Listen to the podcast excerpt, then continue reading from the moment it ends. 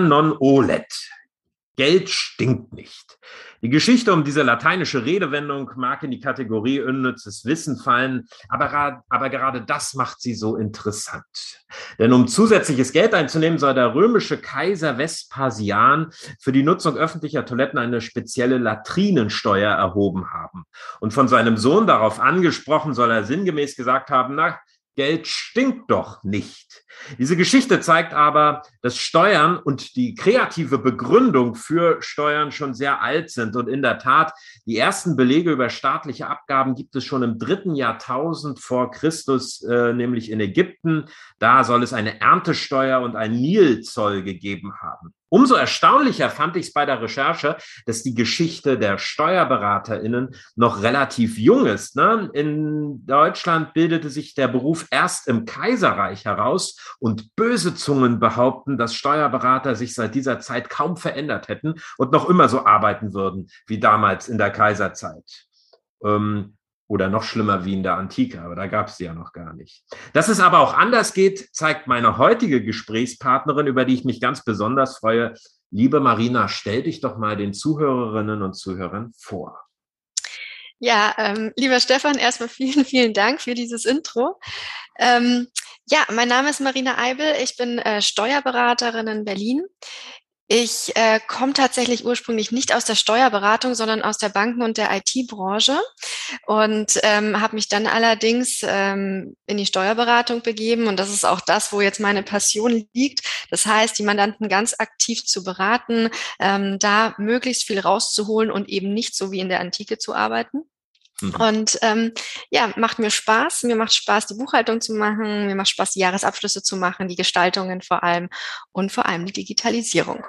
Das heißt, du bist ein sogenannter Bindestrich-Profi. Du bringst zwei Welten zusammen. Du kommst aus der Banken- und IT-Welt und hast dich dann in das relativ konservative Steuerberaterfeld getroffen. Bist du da angeeckt oder fanden das alle von Anfang super? Ähm, naja, es ist halt so, es kommt halt jetzt langsam so eine neue Generation an mhm. Steuerberatern und Steuerberaterinnen, die eben auch ein bisschen ähm, das ganze Berufsbild modernisieren und entsprechend auch digitalisieren. Und da hat mir natürlich die Erfahrung aus der IT-Branche sehr, sehr geholfen. Das finde ich spannend.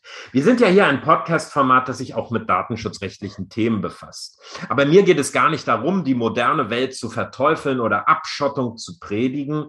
Ich interessiere mich aber für Menschen, die Lösungen haben. Wie können wir Daten sicher verarbeiten? Ne? Da versuche ich immer wunderbare Beispiele. Und da haben wir uns glücklicherweise kennengelernt. Mit großem Interesse habe ich gelesen, ähm, dass ihr, also deine Kanzlei, vor einiger Zeit als einer der ersten Kanzleien von der DATEV als digitale Kanzlei ähm, des Jahres äh, 21 ausgezeichnet wurden. Ähm, Steuerberater verfügen über sehr sensible Daten. Sie sind, wie wir gehört haben, noch immer ein, also nicht noch immer, aber lange Zeit ein konservativer Berufsstand. Wie geht das für dich zusammen? Wie funktioniert das? Digitale Kanzlei einerseits, sensible Daten, konservatives Berufsrecht andererseits. Mhm. Ja, man muss natürlich aufpassen, wie du schon sagtest, es sind hochsensible Daten. Ähm, das ist der Finanzbereich unserer Mandanten, was natürlich für jeden ein, ein sehr, sehr wichtiger Bereich des höchstpersönlichen Lebens ist. Und da ist es natürlich so, dass man schauen muss, mit welchen IT-Systemen arbeitet man zum Beispiel, ähm, wie stellt man sicher, dass alles vom Datenschutz her gewährleistet ist. Und da bin ich auch froh, tatsächlich mit der DATEV zusammenzuarbeiten. Mhm. Wir arbeiten komplett auf den Servern der DATEV in Nürnberg und äh, wir versenden die Erklärungen, die Buchführung, alles innerhalb dieses geschützten DATEV-Zentrums. Das heißt, dass wir da sicherstellen können, dass das alles gewährleistet ist. Wir arbeiten halt komplett digital. Das heißt, bei uns geht jetzt nichts per Post raus. Und dann muss eben sichergestellt sein, dass über diesen digitalen Weg der Datenschutz auch gewährleistet ist, natürlich. Sprechen dich die Mandanten darauf an? Also wie schaffst du das Vertrauen bei den Mandanten, ähm, damit sie komplett digital mit dir zusammenarbeiten? Also wir sprechen natürlich auch die, die, die Zielgruppe an, die das mhm. natürlich auch wollen. Das heißt, die ja relativ junges, digitales Team wollen einfach dieses neue Zusammenarbeiten. Und ähm, die sind dem Ganzen meistens relativ wohlgesonnen und auch offen gegenüber. Und wenn wir natürlich sagen, okay, Dativ ist den meistens, den meisten ein Begriff, ein großer. Und ähm, wenn wir da eben auch sagen, wir versenden die Daten darüber, ähm, es laufen keine sensiblen Daten über zum Beispiel E-Mails oder so, außer der Mandant wünscht das explizit, dann ähm, ist es meistens in Ordnung und wird auch komplett akzeptiert. Also ich hatte da bisher noch keine Probleme. Liebe Marina, so wie ich dich kennengelernt habe, ähm, sprichst du nicht im Plurales Majestätes, wenn du von wir redest, sondern ihr seid ein ganzes Team. Erzähl doch mal ein bisschen was über eure Kanzlei. Wie groß seid ihr? Also wir sind aktuell oh, jetzt lass mich überlegen, ich glaube zu neunt mhm. mit externen Mitarbeitern. Äh, wir sind allerdings deutschlandweit verstreut tatsächlich, kommt auch aus der Historie heraus. Mhm. Ich komme mhm. ursprünglich aus Bayern, bin okay. aber schon eine ganze Weile in Berlin mhm. und ähm, war allerdings vor meiner äh, Selbstständigkeit nochmal in der Kanzlei in Bayern angestellt. Und ähm, deshalb haben wir eben in Berlin ein kleines Team und auch in Bayern.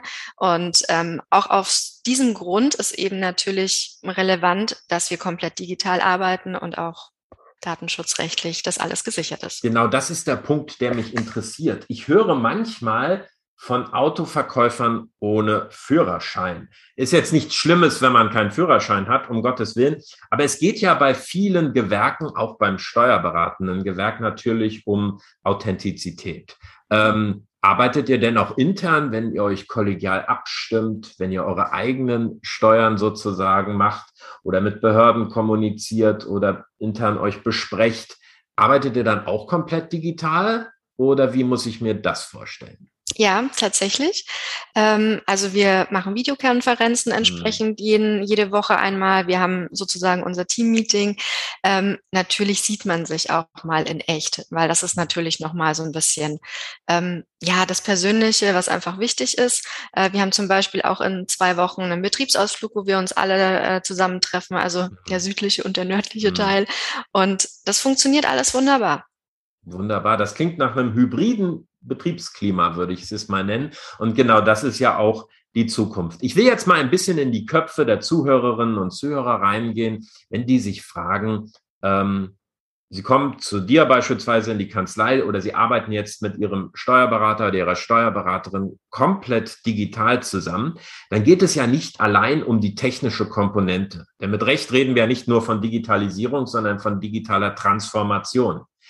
Was sind denn die Anreize, was sind denn die Vorteile daran, mit seiner Steuerberatungskanzlei komplett oder besser gesagt überwiegend digital zusammenzuarbeiten? Wo siehst du denn da ähm, die Vorteile, um die Leute so ein bisschen in diesen Prozess der Transformation hineinzulocken?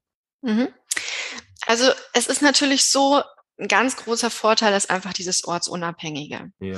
Ähm, man kann die Auswertungen äh, lesen, wenn man am Strand ist, rein mhm. theoretisch. Mhm. Ähm, also da sind die Mandanten relativ frei. Mhm. Auch jetzt das Thema Corona hat gezeigt, dass auch viele mhm. Freelancer vor allem, also wirklich jemand, der komplett allein arbeitet, der arbeitet halt dann mal für drei Wochen äh, auf den Kanaren oder sowas zum Beispiel. Ja. Ähm, dadurch, dass die meisten Mandanten ihre Unterlagen sowieso online bekommen. Ja. Ich meine, wie viele Rechnungen bekommt man denn noch per Post? Das sind mhm. ja die mhm. wenigsten. Ja. Ist es natürlich auch dann kein Systembruch, wenn man dieses ähm, Digitale eben weiterführt.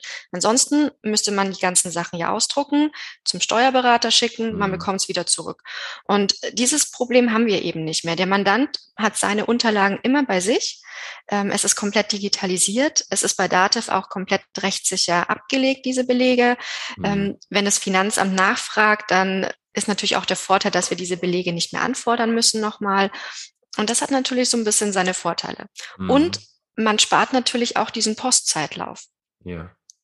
Also das du, ist eigentlich. Du ja. hast das Gefühl, das beschleunigt die Prozesse äh, im Mandanten- und äh, Steuerberaterverhältnis, richtig?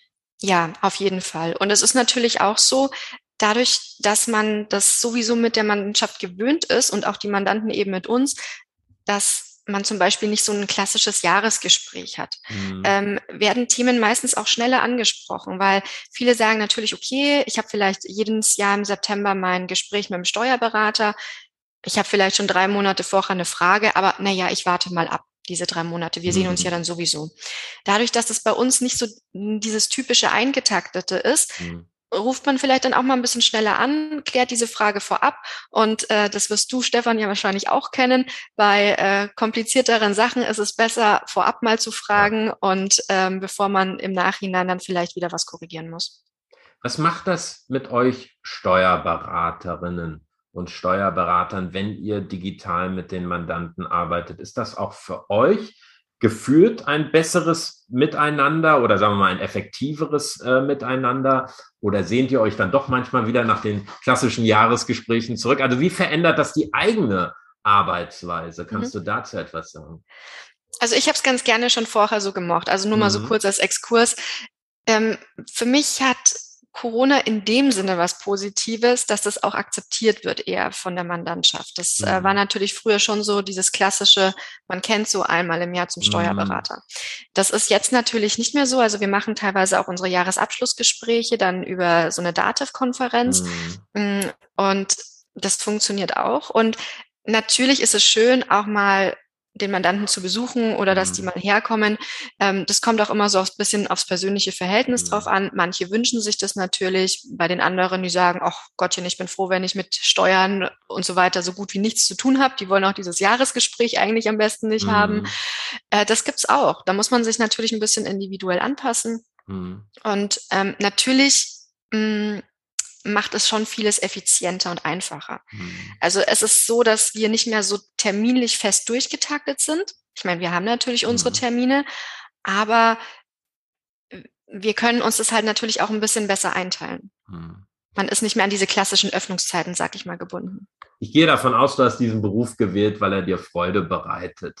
Wenn du dir jetzt zwei Konstellationen vorstellen müsstest, einerseits du kommst in deine Kanzlei, die sehr stark schon digital transformiert ist, oder Alternative, du gehst in eine Kanzlei, die noch nicht so stark transformiert ist. Hast du ein besseres Gefühl? Also jetzt für dich persönlich von deiner Work-Life-Balance, äh, von deiner persönlichen Zufriedenheit in einer digitalen Kanzlei zu arbeiten? Und wenn ja, woran liegt das? Definitiv. Also ich meine, klar, ich bin selbstständig, ich ja. arbeite selbst und ständig. Ja. Ähm, das heißt, jetzt von mir kann man das wahrscheinlich mit der Work-Life-Balance jetzt nicht ganz so ableiten. Ja. Aber wenn ich jetzt zum Beispiel bei meinen äh, Kollegen und Kolleginnen mhm. ähm, das mal anschaue, die sind natürlich viel flexibler. Mhm. Also ich meine, klar, es gibt feste Termine. Mhm. Ähm, wir haben einmal, wie gesagt, unser Wochenmeeting, wir haben mhm. Schulungen und so weiter. Das versteht sich von selbst. Aber ansonsten sind die komplett frei in ihrer Zeiteinteilung. Also wenn die jetzt sagen, heute ist schönes Wetter, ich mache heute um 10 Uhr Feierabend und arbeite dafür ähm, um 19 Uhr weiter, ja. dann ist das für mich in Ordnung. Mhm. Also das ist halt wirklich, was die Work-Life-Balance eigentlich ausmacht. Es ist auch so, ich kann natürlich klar unter Datenschutzgesichtspunkten rein theoretisch überall arbeiten. Ja. Wir können uns überall auf die Dativ-Server draufschalten. Mhm. Ähm, das macht natürlich schon einen großen Vorteil. Also auch wenn man mal im Urlaub ist, kann man halt doch mal schnell gucken, wenn doch was Wichtiges ist. Und ja, das macht Spaß. Das heißt, wer ähm, sich irgendwann mal bei euch als äh, Steuerberaterin oder Steuerberater bewirbt oder als Assistenzkraft oder wie auch immer, kann sich auch genau intern darauf einstellen. Ihr seid ein Team, das digital transformiert ist, soweit das äh, berufsrechtlich möglich ist. Genau. Schön. Ich würde gerne mal die Perspektive kurz wechseln. Wir haben jetzt ein bisschen geredet, wie wirkt sich das auf eure Mandantinnen und Mandanten aus? Was macht das mit, mit den Steuerberaterinnen und Steuerberatern selbst, wenn sie digital transformiert sind? Und jetzt gehe ich mal in eine Perspektive rein, die äh, immer wieder, sagen wir mal, auch kritisch beäugt wird insgesamt, obwohl sie zwingend notwendig ist, nämlich die Finanzverwaltung. Wie geht die denn mit einer Kanzlei um, die überwiegend äh, digitalisiert ist oder so arbeitet? Habt ihr da eine, nimmst du da eine, eine andere Wahrnehmung äh, für dich wahr bei der Finanzverwaltung? Ist denen das vollkommen egal oder finden die das besser? Was kannst du dazu sagen? Mm, also ich glaube, letztendlich ist es denen relativ egal.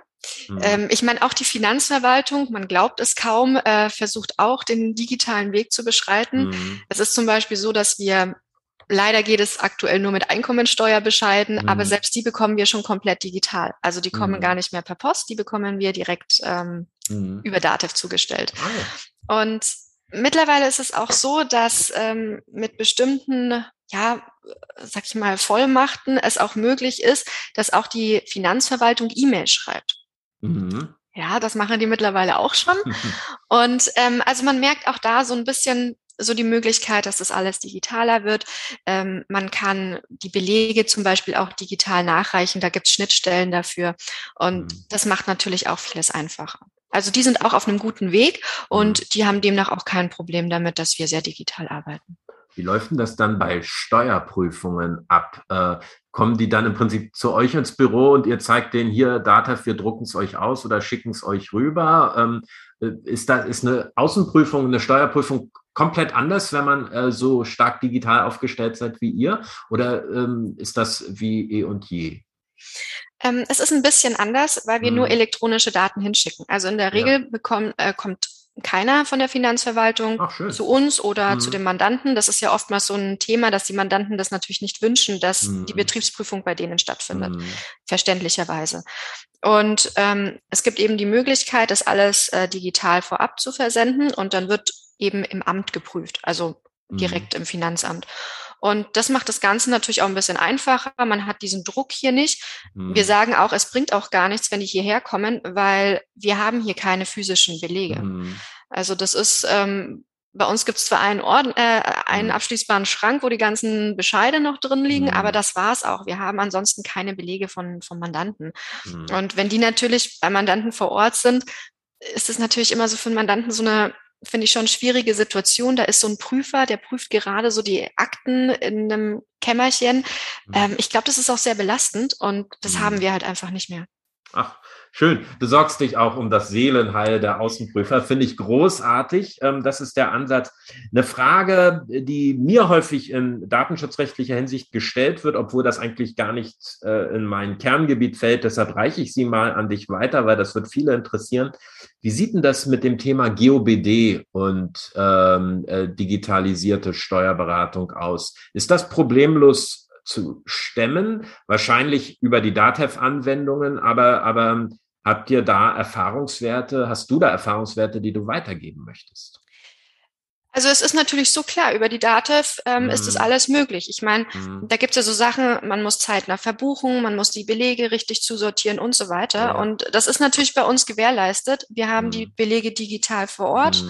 Ähm, wir verbuchen das, ähm, wir schreiben die Daten dann auch entsprechend fest. Das ist ja auch immer wichtig, dass man sieht, dass es ähm, regelmäßig alles gemacht wird. Und demnach haben wir überhaupt keine Probleme. Also mhm. da ist wirklich äh, die DATEV, was das angeht, natürlich super, dass die GOBDs eingehalten werden. Mhm. Mhm. Ähm, jetzt interessiert mich natürlich noch so ein bisschen eure inhaltliche Ausrichtung eurer Kanzlei was sind denn so äh, Mandate, die ihr häufig oder sehr gern macht? Und was sind vielleicht Mandate, wo ihr Kolleginnen und Kollegen empfehlt, die dafür besser geeignet sind? Mhm. Also was ich natürlich sehr, sehr gerne mache, ist einfach ähm, mit Mandanten zusammenzuarbeiten, die Lust auf diese Digitalisierung haben. Mhm. Das ist natürlich auch ein bisschen Voraussetzung, sage ich mal, mhm. bei uns und das macht auch Spaß. Also auch wenn man aktuell noch komplett äh, in Papierform äh, arbeitet, macht es mir Spaß, die Prozesse dazu anzuschauen, ähm, die Prozesse eben zu verbessern, dass auch der Mandant eine große Zeitersparnis dann auch hat und eben auch für die Zukunft fit gemacht wird. Mhm. Das ist natürlich super und ähm, dann gestalten wir auch ganz gerne. Also wenn mhm. man vielleicht mal so überlegt, man ist ein Einzelunternehmer, man wechselt vielleicht in eine GmbH aus mhm. verschiedenen Gründen oder man hat schon eine GmbH, will ein Holding-Konstrukt machen. Das sind so Themen, also ich sag mal so, das, was nicht diese klassische Buchführung, Lohnbuchhaltung ja. angeht, ähm, dieses Abwechslungsreiche, das macht mir sehr, sehr viel Spaß. Ja. Ähm, aber natürlich, klar, ähm, Buchhaltung, Jahresabschlüsse, das ist natürlich unser Kerngeschäft. Ja. Und ja, wo ich sage, da empfehle ich lieber Kollegen, hm. äh, ist tatsächlich was, was ähm, Richtung Auslandsstrukturen ja. geht. Da gibt es Spezialisten. Also es ist kein Problem, wenn ich ein deutsches Unternehmen habe, die mhm. importieren, exportieren, ihre sonstigen. Leistungen ins Ausland bringen. Das ist alles machbar. Das ist, kann alles in Deutschland versteuert, also ähm, entsprechend deklariert werden. Aber wenn es darum geht, vielleicht eine ausländische Tochter oder so zu gründen, da gibt es Spezialisten. Das ähm, schiebe ich dann an diejenigen, die es besser können.